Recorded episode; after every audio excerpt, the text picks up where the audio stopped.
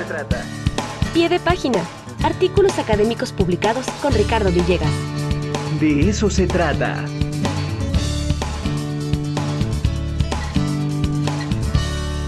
Ya está con nosotros el doctor Ricardo Villegas Tobar, el detective de la ciencia. Tocayo, ¿cómo estás? Buenos días. ¿Qué hola, Tocayo? ¿Cómo estás? ¿Cómo te va? Bien. Ah, mira quién está ahí, que se asome, Yadira. Yadira. A ver, que se asome Yadira. Ya se fue Yadira, ¿eh? Nada más salió a saludar y huyó. Se chivió. Ahí está, está. Yadira, ¿cómo estás? Bueno, nos vemos el lunes, ¿no?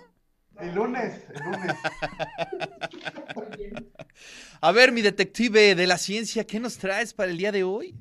Pues nada, fíjense que eh, la revista inglesa The Economist eh, sacó hace escasos días un fascículo dedicado a hacer una prospectiva de lo que habrá de suceder en el año 2023. Y bueno, eh, para la elaboración de este fascículo eh, contactó a una gran cantidad de autores especializados en temas propios de economía, política, gobierno, etcétera, etcétera. Pero eh, entre los contactados, pues hizo una entrevista a diferentes especialistas en ciencia y tecnología. Y bueno, ya nos imaginaremos que la pregunta es, ¿y qué debemos esperar para el año 2023?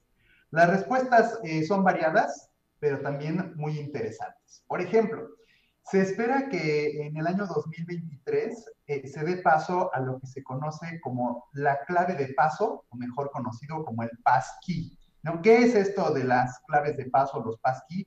Pues es eh, el primer intento para olvidarnos de los fastidiosos passwords, ¿no? Creo que Ah, mira. siempre, sí, sí, sí, eh, ya creo que estamos muy cansados de escriba eh, un password de 7 a 10 dígitos Sí. con una letra mayúscula y todo eso. Bueno, pues parece ser que empieza a darse paso a eh, una nueva modalidad de eh, autenticarnos o de identificarnos en el ambiente virtual.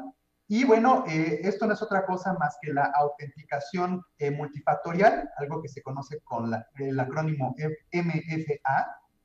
Y bueno, de alguna forma ya lo hemos ido manejando cuando accedemos a nuestras cuentas bancarias desde el teléfono, porque sabemos que se nos pide a lo mejor eh, nuestra huella digital, a lo mejor una fotografía de nuestro rostro, nuestra ubicación física, o inclusive hasta algunos elementos de identificación del hardware con el que nos estamos tratando de conectar.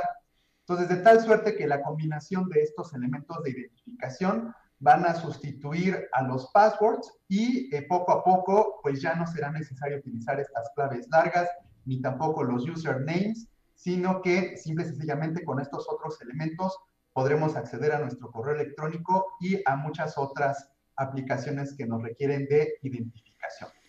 Eh, el segundo punto tiene que ver con una tecnología relativamente disruptiva, ¿no? Eh, ya sabemos que por tecnologías disruptivas encontramos nada más y nada menos que nuestras computadoras de escritorio o propiamente los teléfonos inteligentes o inclusive el Internet. Eh, se espera que el 2023 sea ya propiamente el año en el que empiece a madurar la tecnología conocida como metaverso y en particular todo lo que tiene que ver con el hardware de esta tecnología, es decir, los auriculares virtuales y de realidad eh, aumentada. Eh, hace escasas semanas, en, octubre, eh, la empresa de Zuckerberg eh, dio a conocer un nuevo modelo de estos auriculares virtuales, el famoso Meta Quest Pro, que costaba cuesta más o menos algo así como unos 1.500 dólares, o sea, una cantidad considerable, pero que sabemos que de alguna forma es la manera de dar el salto del Internet basado en texto, imágenes y video a un modelo envolvente, tridimensional e inmersivo. Entonces, muy probablemente en el 2023 salga una gran cantidad de modelos de estos auriculares virtuales y de realidad aumentada, unos más caros, por ejemplo, se piensa que Apple va a sacar un modelo que va a rondar los 3 mil dólares, pero seguramente la empresa de Zuckerberg, esta que denominamos Meta, va a sacar otros modelos, porque debemos decir que Zuckerberg ha invertido ya más de 27 mil millones de dólares en el desarrollo de estas eh, tecnologías. Y bueno, eh, algo que se nos sugiere por parte de Economist es prestar atención a lo que sucede en Ucrania. Sabemos que desafortunadamente el conflicto armado eh, se mantiene, pero eh, este conflicto pues tiene impactos en muchos sectores a nivel mundial y uno de esos sectores tiene que ver con eh, la inversión que hacen diferentes gobiernos en temas de defensa.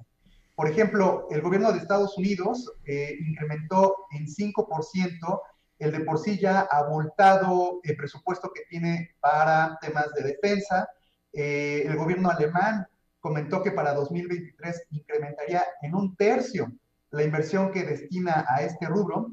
Y sabemos que invertir en defensa eventualmente implica también invertir en investigación y desarrollo. Entonces, la pregunta es, ¿y de esa inversión cómo va a impactar en términos de investigación y desarrollo?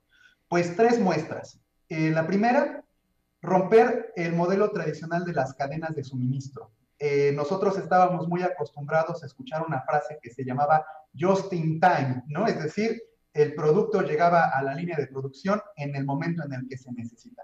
Pues olvídense del just in time porque llega algo que se llama prodúcelo en el momento en el que se necesita. Es decir, ya se va a producir los bienes exactamente en el lugar y en el momento en donde se requieren. Eh, se piensa, por ejemplo, que gracias a el desarrollo de biotecnología novedosa, se va a producir proteínas, combustible, analgésicos y otros medicamentos que puedan ser necesitados, por ejemplo, en el frente de guerra, y que claro que esto en el mediano plazo puede trasladarse a, eh, pienso yo, a una línea de producción en una, eh, en una fábrica.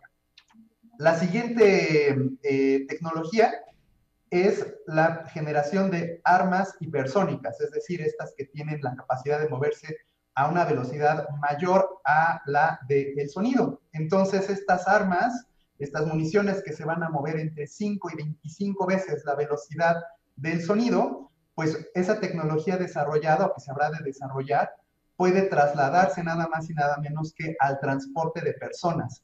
Entonces, se prevé, por ejemplo, que se puedan construir aviones espaciales que puedan transportar a pasajeros a cualquier parte del mundo en el lapso de una hora. O sea, imagínense ustedes decir, ahorita me voy a Qatar y literal llego en una hora. Eso me parece realmente espectacular. Claro. más rápido, más rápido que lo que te haces de aquí a la Capu. Sí, eso, eso es impresionante.